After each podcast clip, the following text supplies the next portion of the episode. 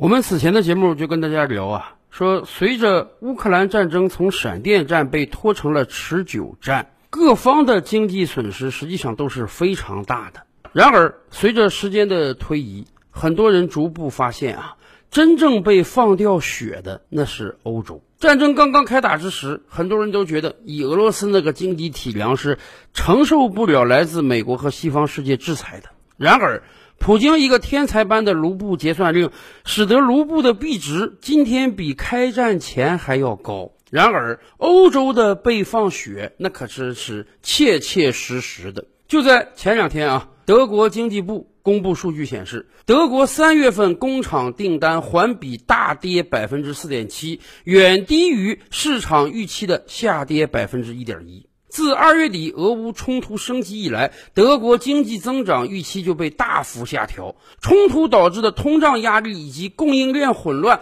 更使得德国经济前景变得非常暗淡。全球订单大幅减少，德国制造商现在同时承受着成本飙升以及零部件供应减少的双重压力。德国可是欧洲大陆上经济最发达的国家，德国经济尚且如此，可想而知。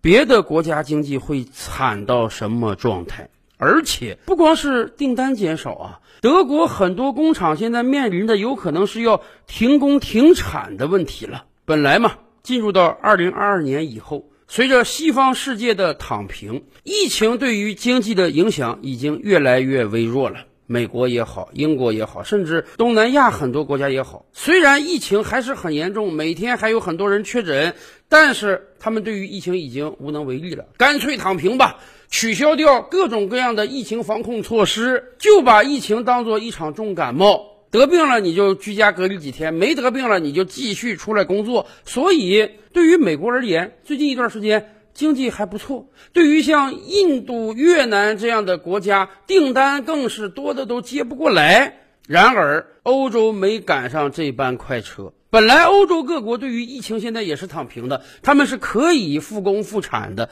然而，乌克兰战争打破了这一切。毕竟现在欧洲是在作战啊，所以大量的资金撤离。由于战争影响，你这个原材料供给不足，通货膨胀严重，所以欧洲各国接到的订单也越来越少。然而，更关键的是，未来欧洲各国可能面临没有能源的窘境。普京的卢布结算令，人家不是玩虚的，人家是玩真的。前两天，俄罗斯已经正式给波兰和保加利亚断气了，你不用卢布买，我就是不卖能源给你。那么怎么办？像匈牙利这样的小国，人家早就率先说了，没办法，我要考虑本国的经济，所以我必须得拿卢布跟俄罗斯买。而像德国这样的大国呢，现在他还处于一个左右为难的境界，到底要不要拿卢布跟俄罗斯买能源，或者说未来到底要不要和俄罗斯买能源呀？一方面，你如果买了，这简直是资敌行为，这不符合现在援助乌克兰的大趋势。而另一方面，你不买，那就不是订单减少的问题了，那是你经济彻底停滞的问题了。德国作为欧洲大陆经济最强大的国家，它是怎么走到这一步的呢？甚至最近两个月以来，德国国内有很多人反思，大家把矛头啊指向了享有盛誉的默克尔前总理。很多人都说，最近两个月以来，默克尔的名声在德国都开始变坏了。为什么？很多人都说啊，正是因为默克尔十六年来的执政，使得德国走到了今天的尴尬境界。以往我们就经常跟大家讲啊，德国人在这个环保问题上真的是有点这个步子走的太大，已经扯到蛋了。西方世界嘛，这些年来人家经济上非常充裕，所以有更多的闲暇时间考虑环保问题，这个没有错。我们当然知道绿水青山也是金山银山了，但是凡事都有度啊，过犹不及呀。默克尔当政这十几年呢，德国在能源问题上做出了一个重大的选择，那就是把火电站和核电站通通的停掉。火电站是有污染的，这个咱们清楚。烧煤发电嘛，对空气的污染是非常严重的。虽然两三百年前自工业革命开始，人类就大量的使用化石能源，但是到今天德国人认为他们已经可以大量的使用清洁的新能源了，因此德国把境内几乎所有的火力发电站通通都停掉了。不但停掉了火力发电站，德国还把核电站也停掉了。这是为什么呢？按道理讲，核能那绝对是新能源，而且绝对是清洁能源呀。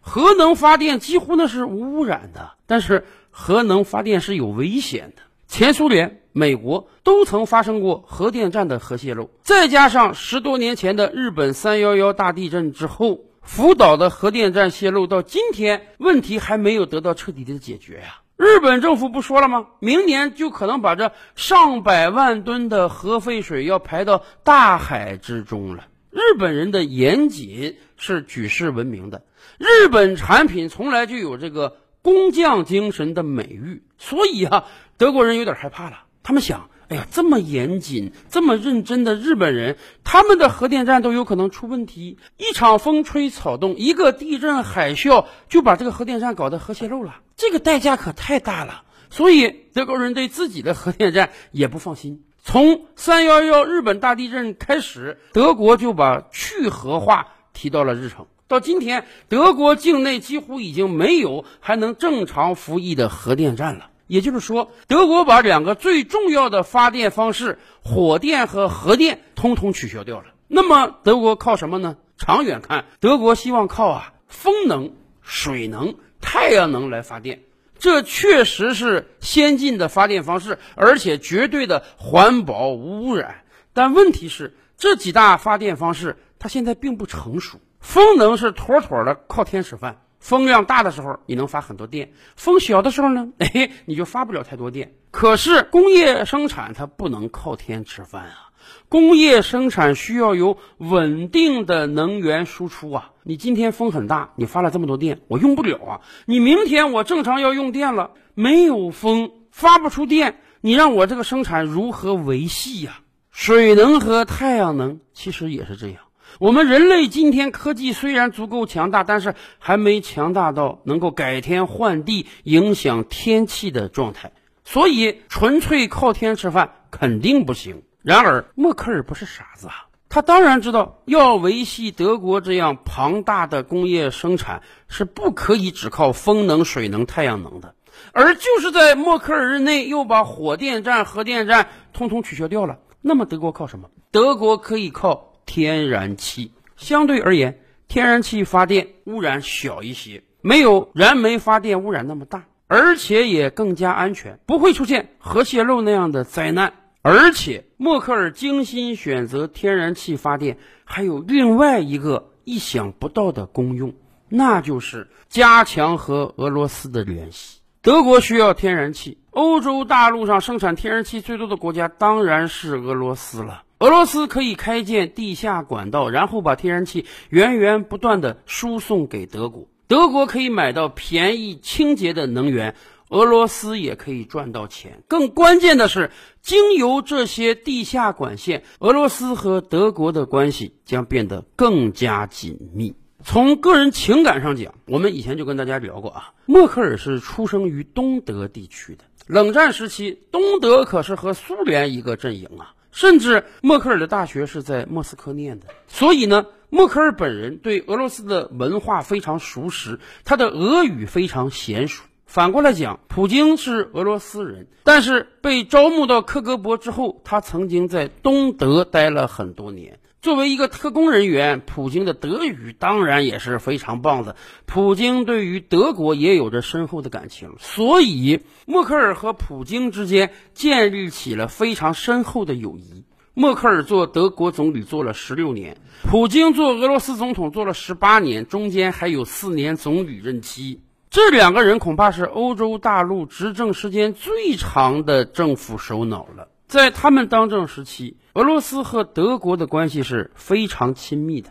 俄罗斯和德国的经济是有着非常强的互补性的。俄罗斯盛产能源，需要有买家；德国作为世界工业强国，大量的需要能源。而另一方面呢，俄罗斯人口一亿多，这也是一个非常广袤的市场。但是，以往我们讲过，俄罗斯的经济实际上不发达，尤其是轻工业是极其落后的，所以大量的德国商品是可以倾销到俄罗斯的。对于德国而言，他当然也很看重这样一个过亿人口的大市场。所以，俄罗斯把能源卖给德国，德国把工业制成品卖给俄罗斯，双方经贸往来会不断的增长。尤其是自获得新生以来，三十多年了，俄罗斯实际上一直非常想融入到西方社会，甚至俄罗斯也提议过，说要不我加入到北约或欧盟之中怎么样？而对于德国而言，